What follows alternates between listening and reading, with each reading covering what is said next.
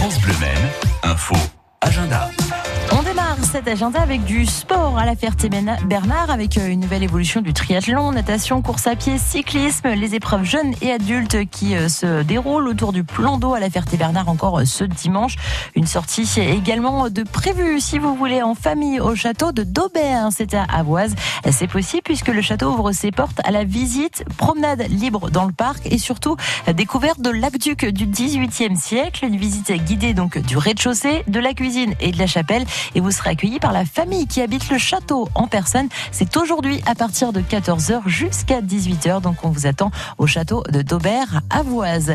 Et puis la 21e édition du Festival des métiers d'art et métiers anciens, c'est à Saint-Léonard-des-Bois dans le cadre superbe des Alpes-Mancelles sur les bords de la Sarthe avec les amis de Saint-Léonard qui organisent de nombreuses animations. Il y aura aussi des démonstrations autour des métiers d'art.